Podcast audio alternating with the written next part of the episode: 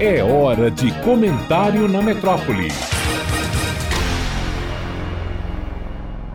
Eu ando me perguntando se devo ou não assistir TV ultimamente três das três primeiras notícias são indubitavelmente tristezas. Então eu pergunto: eu tenho o direito de me proteger das lamúrias do mundo? Essa pergunta me ocorre tanto quanto também me ocorre que inúmeras, precisamente milhões de pessoas, não têm como se proteger dos lamentos de suas próprias vidas, sejam elas crianças, adultos ou idosos, mulheres que não têm como se proteger do abandono, da fome, de bombas, de dizeres terrivelmente machistas e indignos, que não têm como se proteger de passos a ermo nos dias e mais dias com seus filhos aos braços, sem a certeza do amanhã ou sequer do hoje nem mesmo sabem se hão de sair ilesas dos corredores até então humanitários, quando humanitária, na verdade, é a decisão por não guerrear, seja o país que for. Quando humanos não dialogam e decidem literalmente se explodir, me pergunto se tenho eu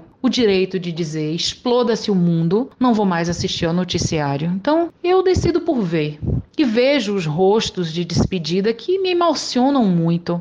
E me pergunto mais uma vez: Quanto doem essas separações? Qual o preço dessa dor? Quantos territórios ou capitais pagam os barris de lágrimas ou choros represados? Não me sai da cabeça a cena dos abraços de despedida, de vontade de abraçar de novo e de novo e de novo quem se ama, na incerteza do quando vai voltar a abraçar ou na certeza do nunca mais. Deve doer muito. Pois é.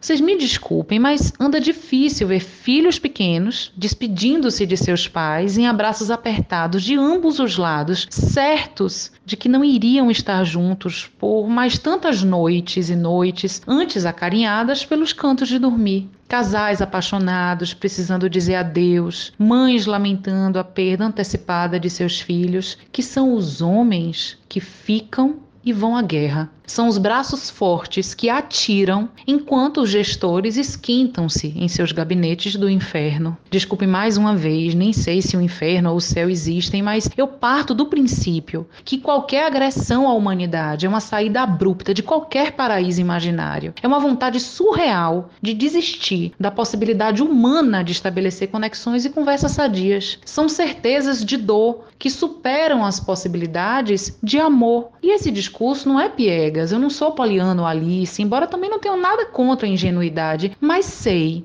assim como você que me ouve também sabe, que as guerras doem, que as armas machucam e que os conflitos separam pessoas que gostariam de estar próximas por amor. O que hão de pensar essas crianças ao anoitecer? E essas mães e mulheres a lembrar de quem ficou? A vontade de suspirar bem fundo e só lembrar, só lembrar como nos ensina Gonzaga, se a gente vive a sonhar com alguém que deseja rever, saudade, então se assim é ruim.